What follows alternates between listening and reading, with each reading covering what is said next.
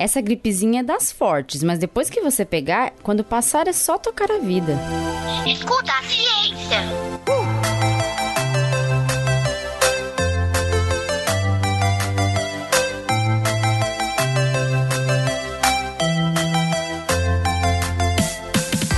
Olá, eu sou a professora Letícia Sarturi.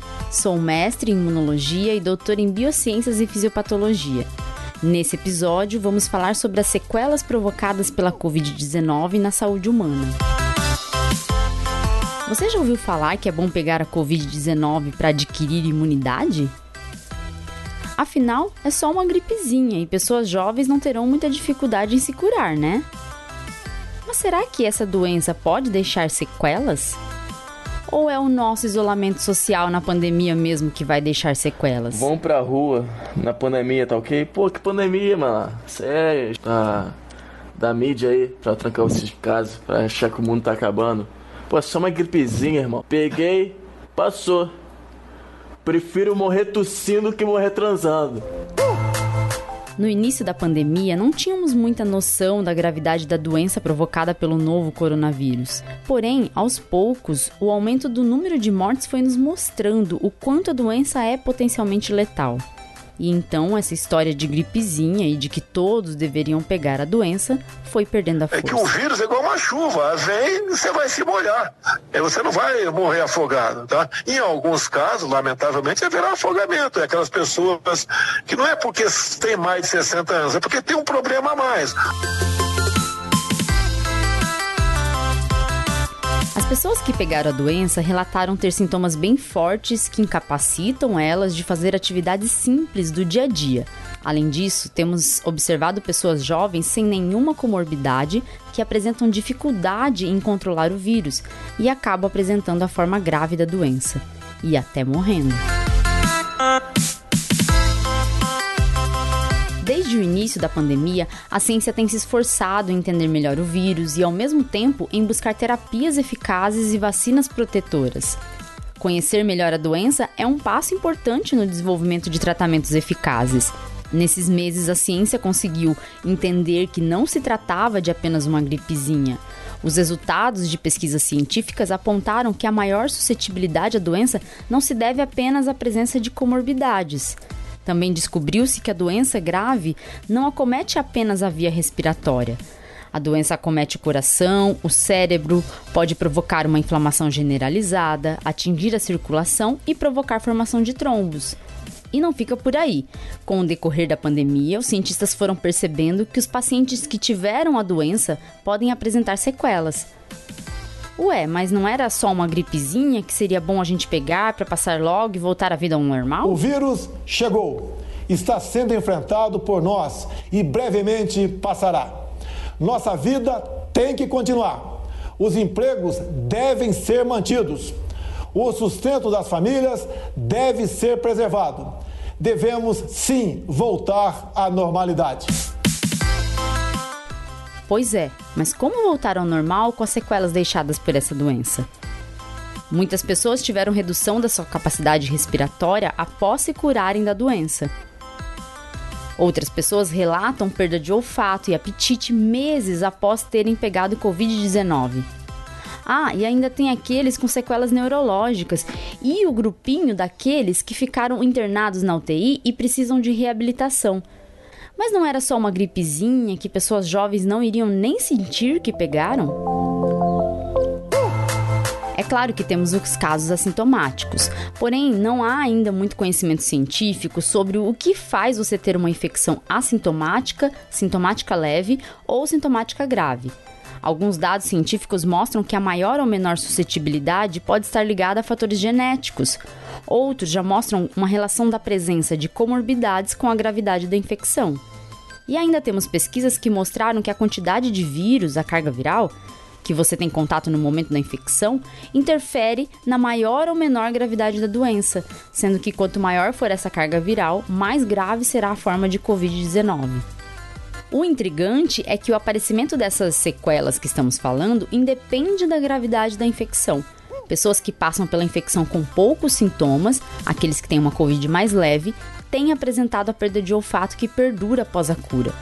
E ainda, as sequelas pulmonares podem não estar só relacionadas à doença grave.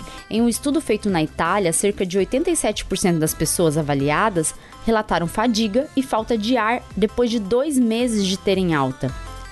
Alguns pacientes, após se curarem, têm apresentado cerca de 20 a 30% de perda da função pulmonar.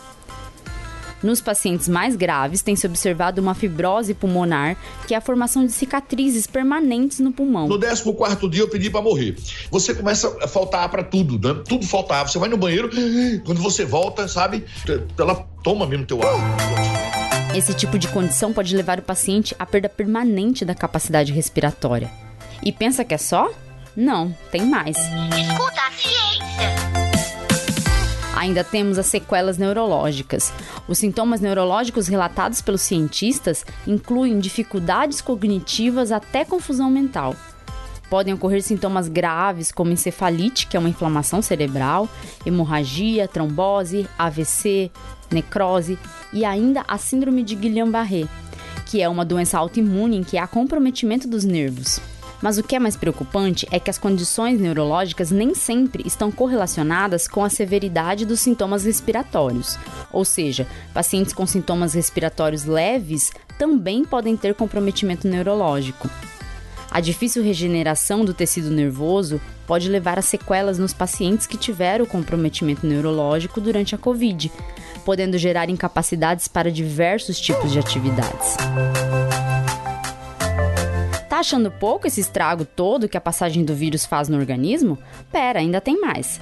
Temos algumas outras complicações intestinais que estão surgindo em alguns pacientes e que podem provocar sequelas. O vírus tem a capacidade de atingir o intestino e também fazer um estrago por lá. Os casos de necrose intestinal durante a Covid-19 vêm emergindo e isso pode impactar muito a vida pós-Covid, porque uma necrose no intestino fará você perder uma parte do intestino. Recentemente, o caso de um homem de 43 anos saudável que teve a Covid em sua forma grave foi estudado pelos cientistas. Esse homem desenvolveu uma necrose intestinal devido à isquemia, que é uma interrupção da circulação sanguínea no local. Uma parte do intestino foi coletada e os cientistas observaram muitas partículas de vírus ativas ainda. E quando fizeram isso, já tinham passado oito semanas do início da infecção e foi no momento em que os exames do paciente mostravam que o paciente estava curado. Não tinha vírus nem no sangue, nem nas vias respiratórias, mas o vírus estava lá no intestino arrasando mais um tecido. Além de todas essas sequelas geradas pela doença, ainda tem as sequelas geradas pela internação prolongada em UTI nos pacientes que necessitam de cuidados mais intensivos. Esses pacientes podem ter algumas complicações pós-intubação decorrentes da respiração artificial prolongada, ainda mais quando há necessidade de traqueostomia.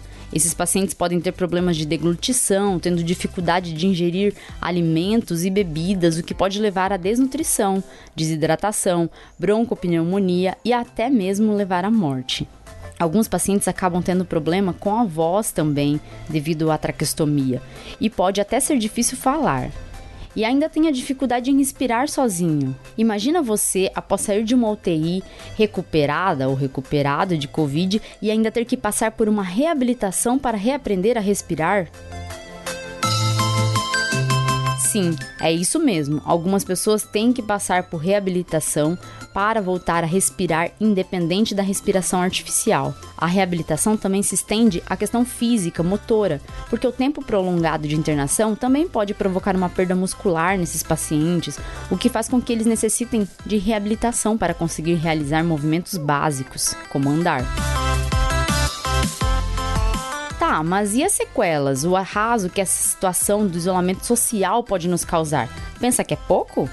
Essa pandemia tem preocupado cientistas no que diz respeito às condições de saúde da população que está em isolamento social.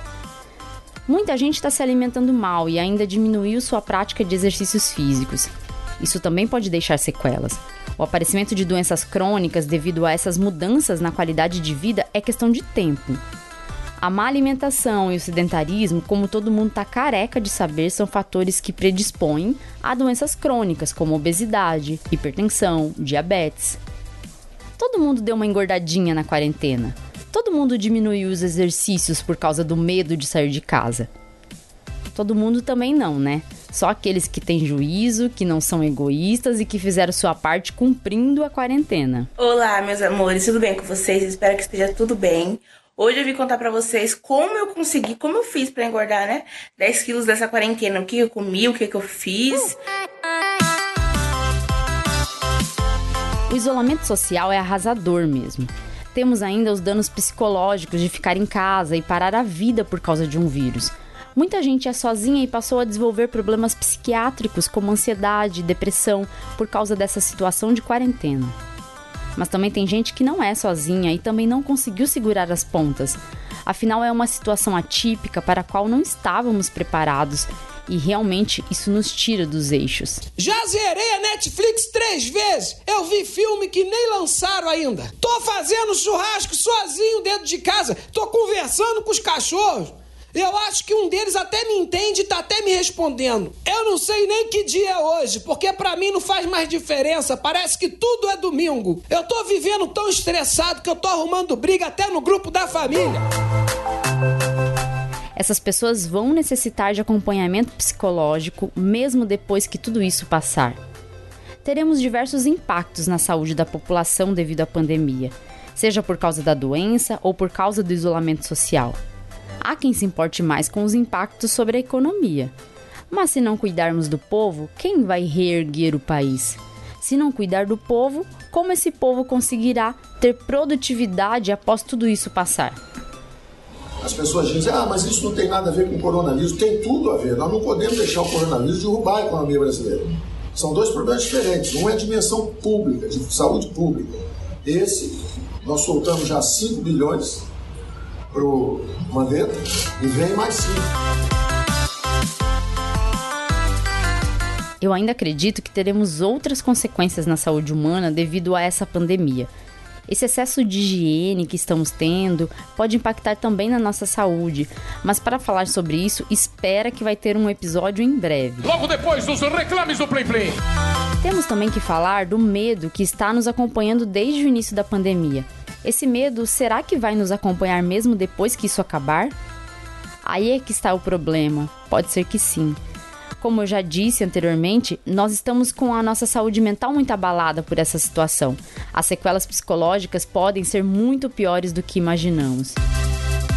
Todo mundo quer ver isso acabar.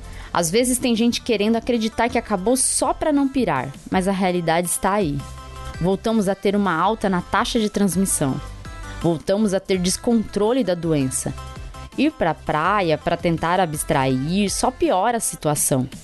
Vamos encarar a realidade, tomar os cuidados e esperar tudo isso passar. Eu sei que é difícil, eu sei que as sequelas psicológicas são impactantes, mas precisamos ter cuidado, não é só uma gripezinha. Continue em isolamento se possível. Use máscara, higienize as mãos e não se esqueça, escuta, escuta a ciência. ciência. Tchau, tchau e até o próximo episódio. Este podcast foi editado por Encaixe Produções.